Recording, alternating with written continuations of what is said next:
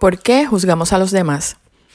He estado intentando desde hace algún tiempo el poder escribir sobre este tema y por más que comenzaba, nunca he podido terminarlo. De alguna manera se me hacía muy difícil poder organizar mis pensamientos al respecto. No es hasta que uno vive en carne propia ciertas situaciones, buenas o malas, en este caso, donde juzgamos o donde nos sentimos juzgados, que logramos internalizar el concepto.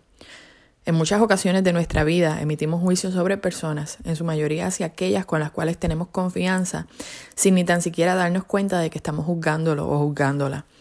Cuando tenemos a alguien cercano, algún familiar, algún amigo, y vemos que está obrando mal, sentimos esa necesidad de dejarle saber lo que hizo pero entonces pecamos en la manera de hacerlo. Y es ahí donde emitimos una tela de juicio muy fina, porque más allá de ayudarle a entrar en razón, lo que hacemos es que disparamos lo que pensamos de una manera que no necesariamente es la más amigable y ponemos a la persona en modo defensivo hacia con nosotros mismos. Es entonces cuando, por más buenas intenciones que hayamos tenido, entramos en una situación de conflicto porque ante mis ojos esa persona obró mal, pero ante sus ojos yo simplemente estoy disparando de la baqueta sin saber lo que está pasando, cosa que a fin de, cosas que a fin de cuentas es cierto. No nos damos cuenta de que por mejores intenciones que tengamos, terminamos obrando mal, también nosotros, ya que nos fuimos asertivos en nuestro approach. Mucha gente opina que juzgar es pecado. Yo tengo mi manera de verlo. Yo pienso realmente que la gente confunde el concepto de juzgar con la crítica. Podemos hacerle una crítica a alguien de manera constructiva, pero para que la misma sea tal, tenemos que ser muy sabios en la manera que hacemos la observación. Uno simplemente no puede entrar en modo de regaño, en modo altanero y mucho más si estamos entre adultos, ya que esa observación se convierte en juicio sin que nos demos cuenta de ello y lo que es peor aún, sin que podamos controlarlo. Y mucho más si nuestras críticas provienen como producto de una situación tensa, de conflicto de la otra persona. Las personas reaccionan a estímulos. Eso es algo que necesitamos comprender. Aunque está clarísimo que no podemos vivir nuestra vida reaccionando a todo lo que nos pasa, la verdad es que hay momentos, señores, y hay momentos. Si nosotros nos sentimos en la confianza de hacer una crítica a alguien, es porque lo conocemos. Y es ese grado de conocimiento el que nos tiene que dar pie para entender que sus razones habrá tenido, aunque no estemos aplaudiendo lo que hizo. Entender eso no es sinónimo de aceptar válido su proceder, pero sí debe ser razón suficiente para entender que esa persona necesita espacio y que por el respeto que le tenemos debemos dárselo, esperar que las aguas bajen y entonces tratar de hacer nuestra crítica de una manera constructiva. Ahora, si por las razones si por las acciones de ese hermano o hermana yo reacciono también atacándolo por lo que hizo, poniéndome la defensiva también, porque por más razones que tenga esa persona no debe proceder de X o Y manera, discúlpame, pero entonces no solamente estás emitiendo juicios sobre sus acciones, sino que estamos anteponiendo nuestra propia soberbia y hasta nuestra arrogancia para con esa persona, porque no somos capaces de entender que el mal momento de alguien le dé el derecho de decirme a mí lo que tengo que decir o no, cuando yo lo que quiero es corregirlo. Cuando no tenemos la capacidad de entender eso, cuando no tenemos la capacidad de entender que fuimos nosotros los que prendimos esa chispa y la reacción en cadena que desbocó en esa situación tan fea que se crea con tu ser querido. Eso no es correcto al permitirnos reaccionar de la misma manera que la persona a la que quiero corregir, no estamos poniéndonos, no, estamos permitiéndonos entender de razones para entonces corregir. No podemos en ese momento esperar que la persona a la que juzgo saque su cara más bonita para conmigo, pues se siente atacado por mí. Entonces, ¿de quién es la culpa? En ese momento yo no estoy haciendo una crítica constructiva. Yo realmente lo que estoy haciendo es machacándole a ese hermano que digo amar y respetar lo que hizo mal. ¿Y cómo le llamamos a eso? Eso no es emitir juicio. En Mateo 7, del 1 al 5 dice, No juzguéis para que no seáis juzgados, porque con el juicio con que juzguéis seréis juzgados, y con la medida con que midáis se os medirá. Y porque miras la mota que está en el ojo de tu hermano y no te das cuenta de la viga que está en tu propio ojo. O cómo puedes decir a tu hermano, déjame sacarte la mota del ojo, cuando la viga está en tu ojo. Hipócrita, Saca primero la viga de tu ojo y entonces verás con claridad para sacar la mota, de tu, de, la mota del ojo de tu hermano. La vida no es perfecta. Y sabemos que por más que recorramos un camino intentando vivir cristianamente, todos cometemos errores. Todos tenemos pasiones.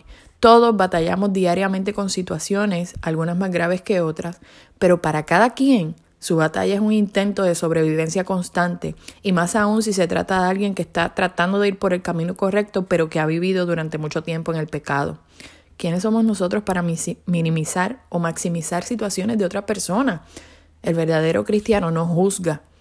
El verdadero cristiano comprende, tal como hablamos en el último post.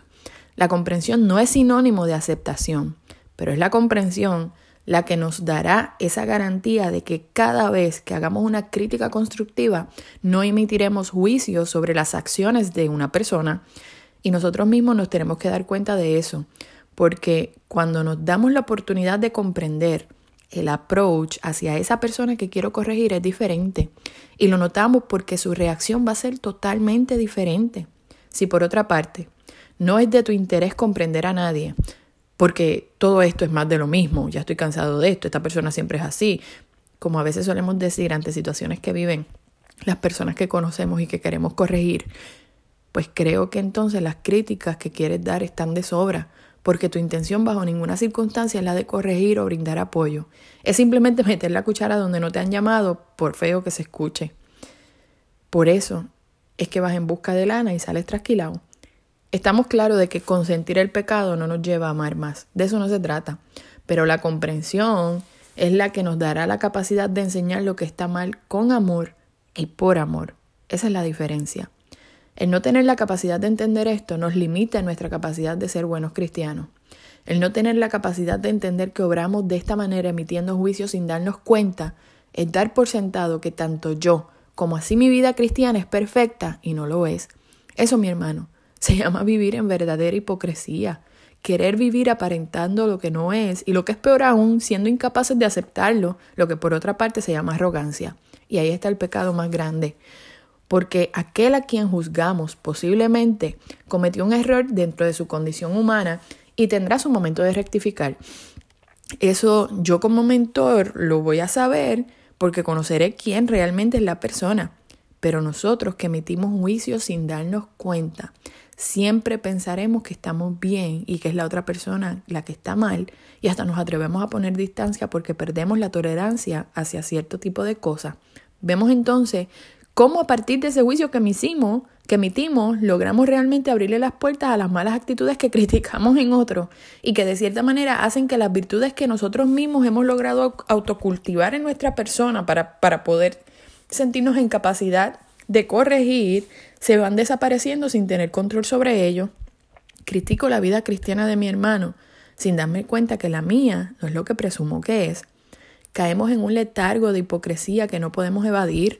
Lo peor es que por esa manera de proceder dañamos relaciones. Alejamos de nuestro entorno a personas que realmente nos aman y quieren lo mejor para nosotros y poco a poco nos vamos quedando solos. Y entonces no nos importa porque para nuestra manera de verlo, simplemente lo que hicimos fue tratar de corregir y esa persona y esa otra persona no se dejó corregir por su soberbia. Y nos olvidamos muchas veces que nuestras maneras de pensar y de ver a otras personas son el reflejo de nosotros mismos. Entonces, ¿cómo aprendemos a juzgar de manera correcta? ¿Cómo ayudo a esa persona que amo y que está obrando mal ante los ojos de Dios? Pues primero debemos ser justos. En Juan 7:24 Jesús ordenó, no juzguéis según las apariencias, sino juzgad con, con justo juicio. Según el diccionario, ser justo es equivalente a ser ecuánime, imparcial.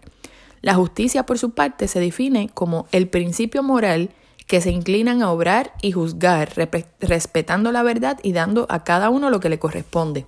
Y voy a repetir esa parte, dando a cada uno lo que le corresponde. Eso a mi mejor entendimiento se refiere a dar la oportunidad de ver las dos caras de la moneda antes de emitir un juicio, porque a mí me gustaría que si yo estoy en la posición del juzgado, me traten de la misma manera. Segundo, si vamos a juzgar a otros, debe ser siempre en amor, sin hipocresía y llamando a las personas al arrepentimiento. Tenemos que hacerlo considerando esas tres cosas, en amor, sin hipocresía y llamando al arrepentimiento. Si falta alguno de esos tres ingredientes, realmente no estamos juzgando para corregir, sino por pura habladuría, y ahí el pecado es nuestro. En Gálatas 6, versículo 1 dice, Hermanos, aun si alguno es sorprendido en alguna falta, vosotros que sois espirituales, restauradle en un espíritu de mansedumbre, mirándote a ti mismo, no sea que tú también seas tentado. Es nuestra obligación cristiana hacer entrar a nuestros hermanos en razón, ayudarlos a restaurar sus vidas, pero la clave está en ese espíritu de mansedumbre el cual Jesús nos enseña a través de su palabra. Si tenemos eso en cuenta, realmente estaremos viviendo en la plenitud de la gracia que Dios nos da y nuestro rostro siempre reflejará el rostro de Cristo. Aquel que refleja en su rostro el rostro de Jesús no admite juicios, malos entendidos, situaciones incómodas y mucho menos enemistades, porque su vida estará regida por el amor. Hermanos míos, si alguno de entre vosotros se extravía de la verdad y alguno le hace volver, sepa que el que le hace volver a un pecador del error de su camino salvará su alma de la muerte y cubrirá multitud de pecados. Santiago 5, 19 al 20. Que Dios te bendiga.